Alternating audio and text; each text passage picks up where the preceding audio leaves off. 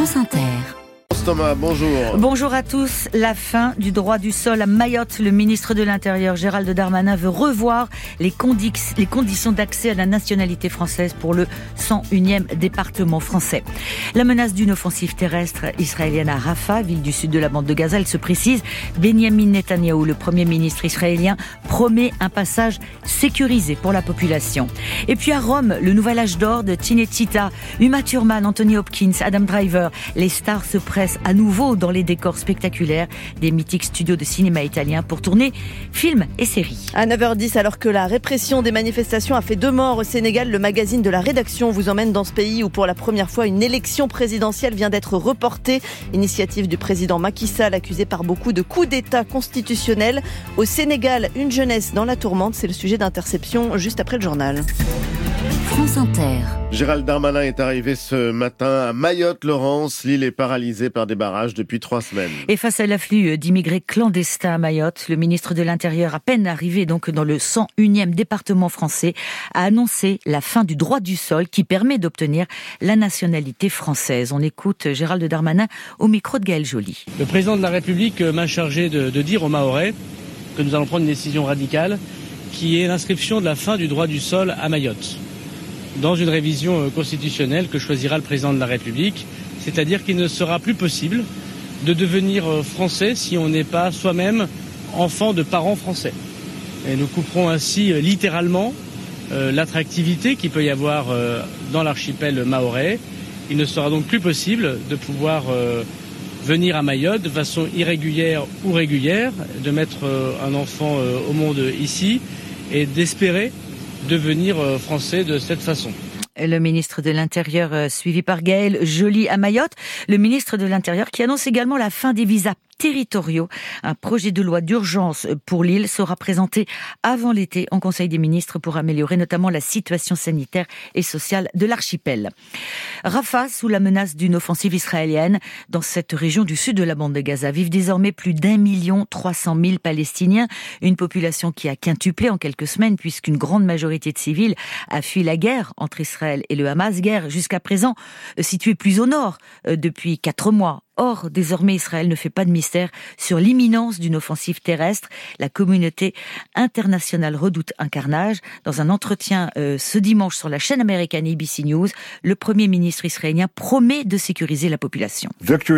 La victoire est à notre portée. Nous allons le faire. Nous allons récupérer les derniers bataillons terroristes du Hamas. Nous allons récupérer Rafah, qui est leur dernier bastion. Nous allons le faire tout en assurant un passage sûr à la population civile afin qu'elle puisse partir. Nous élaborons un plan détaillé pour y parvenir. Benjamin Netanyahou sur la chaîne américaine ABC News. Alors un plan d'évacuation des civils en attendant la concrétisation de cette promesse du Premier ministre israélien. La communauté internationale met aussi la pression sur Benjamin Netanyahou. Rarement, depuis le début du conflit, elle n'avait exprimé ses craintes avec une telle unanimité. Thibault Lefebvre. Les États-Unis mettent en garde Israël contre une offensive excessive qui pourrait entraîner un désastre humanitaire. Ce sont les mots du président Joe Biden. Paris demande à l'État hébreu de préserver à tout prix le passage de Rafah, qui est pour le Quai d'Orsay un point vital pour l'acheminement de l'aide humanitaire dans la bande de Gaza. Les Nations Unies, par la voix de Philippe Lazzarini, c'est le patron de l'UNRWA, estiment que toute opération militaire de grande ampleur ne pourra qu'ajouter une couche supplémentaire à la tragédie sans fin qui se déroule. Le Qatar et l'Arabie saoudite appellent à une réunion d'urgence du Conseil de sécurité de l'ONU et Israël, de son côté, prépare donc un plan qui concerne près d'un million et demi de civils, 60% de la population de Gaza, et se donne jusqu'au 10 mars pour contrôler Rafah, une échéance communiquée au cabinet de guerre par le Premier ministre Benjamin Netanyahou. La date n'est pas choisie au hasard. Le 10 mars, c'est le début du ramadan, une période souvent conflictuelle au Proche-Orient et dans les pays arabo-musulmans. À Jérusalem, Thibault Lefebvre pour France Inter. Le Sénégal sous tension, secoué depuis plusieurs jours par le report controversé de l'élection présidentielle. Le pays s'est enfoncé dans la crise après la répression de manifestations au cours desquelles deux jeunes hommes ont été tués. Reportage à Dakar de William Delesseux. Un des axes de Koloban, près de la place de l'obélisque, c'est dans les environs qu'un jeune homme de 23 ans reçoit vendredi une balle dans le ventre. Il s'appelle Modou Gay. Sambandoy, commerçant du quartier, ne l'oubliera pas. C'est vrai, ça m'a tellement touché. C'est pas normal. Après une nuit à l'hôpital, le jeune homme est mort le lendemain matin, il y a 24 heures donc, des suites de ses blessures. Avec un pays comme, comme le Sénégal, là, c'est pas normal. La police, les gendarmes, tous, ils sont responsables. Tous ce sont des dictateurs. Si ce n'étaient pas des dictateurs, ils n'auraient pas fait ça. Vraiment, ça m'a choqué. On ne doit pas tuer une personne comme ça. L'indignation de Moussagnan. Il redoute un embrasement encore plus fort dans les rues. Lui est un sympathisant du chef de l'État. Si le président Maxal ne recule pas, organiser ses élections à temps, ah, on peut avoir tout ici dans ce pays. Parce que c'est ce report-là qui a causé tout cela. Tout peut se produire. Dès lors, la crainte de participer à un éventuel rassemblement peut s'installer. Ça nous a touché, mais on ne va pas arrêter la manifestation. Jusqu'à ce que descende du pays. On ne va pas arrêter.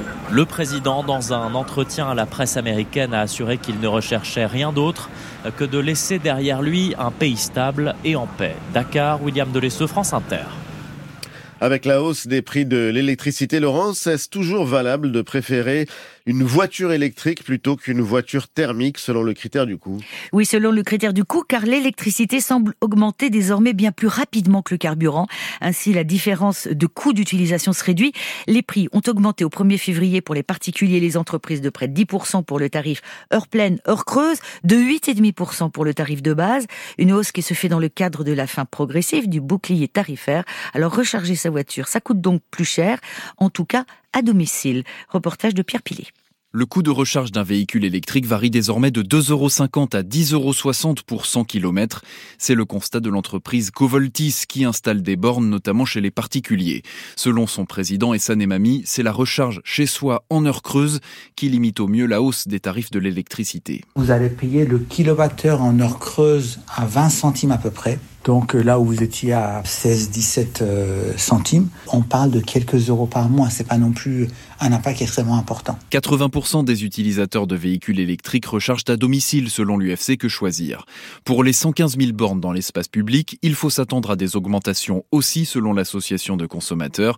Mais il n'y a pas un prix unique par borne. Cela dépend des opérateurs, dénonce Lucille Buisson, chargée de mission à l'UFC Que Choisir. C'est dû à une spécificité euh, des bornes publiques actuellement c'est qu'on peut rarement payer par carte bancaire. Vous devez, pour pouvoir accéder à la borne, euh, disposer d'une carte de recharge.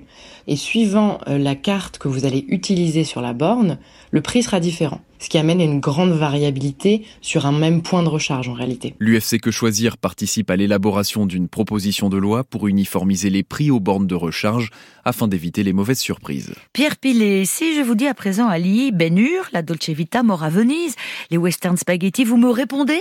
Les studios de cinéma de Cinecittà. Mythique studio romain, mais n'allez pas croire que Cinecittà est une belle endormie. La célèbre ville du cinéma italienne redevient une plaque tournante des productions cinématographiques européennes européenne et internationale. L'année 2023 s'est achevée sur une croissance du chiffre d'affaires de 10 à 15% malgré la grève à Hollywood. Les studios sont occupés à 80% et les tournages de production et de films s'enchaînent. Alors comment expliquer ce renouveau? C'est le reportage de Bruno Duvic. En voiturette dans les allées de Cinecittà et leurs 20 studios. Ces derniers mois, ils ont vu passer le gratin d'Hollywood. Adam Driver, Angelina Jolie, Uma Thurman, entre autres, Nicolas Macanico est l'administrateur général. Cinecittà vit un nouvel âge d'or parce que dans notre pays, il y a une fiscalité très favorable. Il y a un système de crédit d'impôt qui nous permet d'être compétitifs sur les principaux marchés européens et mondiaux. Et puis surtout, le marché de l'audiovisuel a explosé. Les plateformes ont besoin de nouveaux contenus en permanence. Une série avec Anthony Hopkins a occupé plusieurs studios pendant quelques dix mois l'an dernier. Et puis l'argent européen va permettre la construction de cinq nouveaux plateau. Mais il n'y a pas que l'économie. Le savoir-faire des artisans de Cinecittà pour la construction des décors joue dans le succès actuel. Paolo Perugini dirige la menuiserie. Depuis 1992, je ne sais pas à combien de films j'ai participé. J'ai le numéro de téléphone des plus grands architectes et scénographes de spectacles. Il y a peu de gens qui savent faire mon travail. Et la jeune génération des cinéastes italiens apprécie Cinecittà. Quatre films en course au dernier festival de Venise y avaient été tournés. C'était Bruno Duvic à Rome. Et c'était le journal de Laurence Thomas, 9h09 sur France Inter.